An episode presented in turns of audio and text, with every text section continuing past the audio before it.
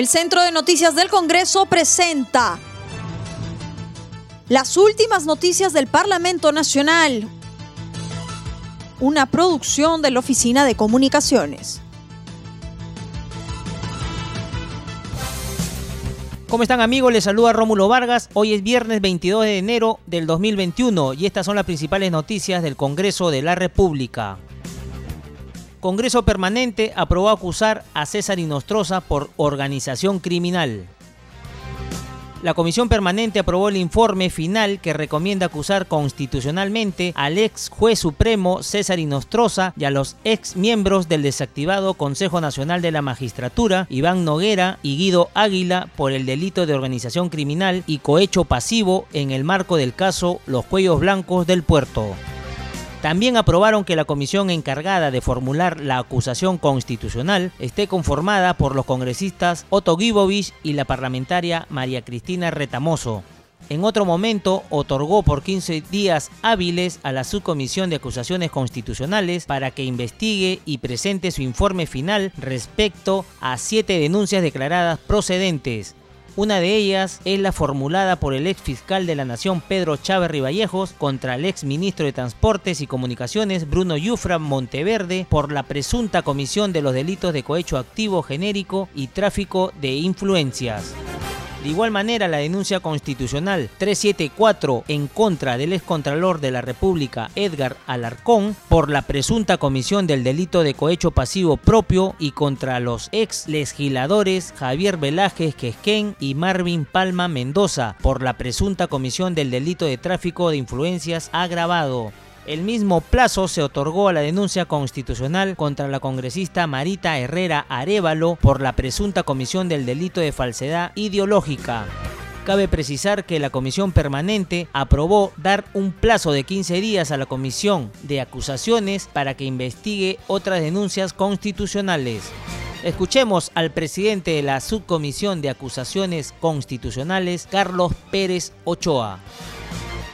Eh, en realidad no ha sido el único tema que se ha tratado, pero sin embargo eh, se vio no en, el intermedio, en la parte media de esta sesión, eh, la denuncia constitucional 247, formulada por el entonces fiscal supremo titular Pablo Sánchez Velarde contra los el juez supremo César Inostroza Pariachi y los ex miembros del Consejo Nacional de la Magistratura, Sergio Noguera Ramos, Atilio Gutiérrez Peve, Guido Aguila Grados y Orlando eh, Velázquez Benítez.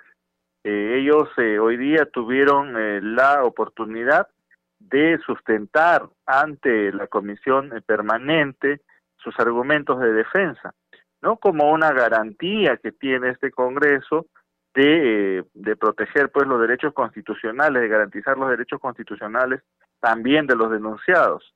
Eh, sin embargo, no se había eh, podido eh, notificar a Gutiérrez Pebe y a, Benít, y a Velázquez Benítez.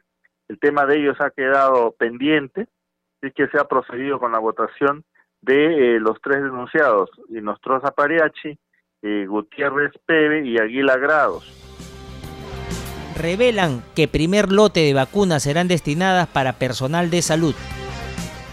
Entre otras noticias, en enlace telefónico con el integrante de la Comisión de Salud, Felipe Castillo, indicó que la reunión tuvo como invitadas a la Premier Violeta Bermúdez y a la ministra de Salud, Pilar Macetti, quienes expusieron el plan de acción que viene implementando el gobierno frente a la segunda ola de la pandemia.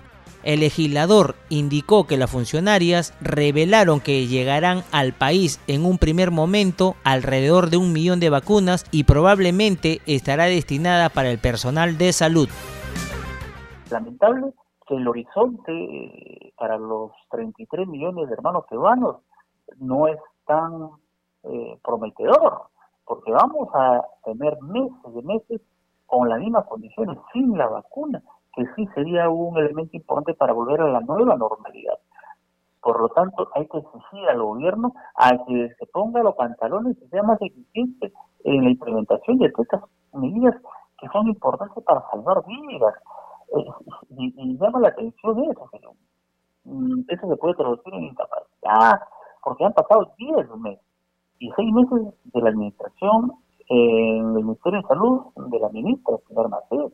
No es que sea recién una persona que haya tomado el control. Este, es una persona que tiene seis meses, medio año, por lo tanto, está empapada, conoce, ha tenido que haber aplicado todos los millones necesarios. En otro momento, emplazó al gobierno a implementar nuevas estrategias para adquirir lo más pronto las vacunas porque está en riesgo la salud de la población.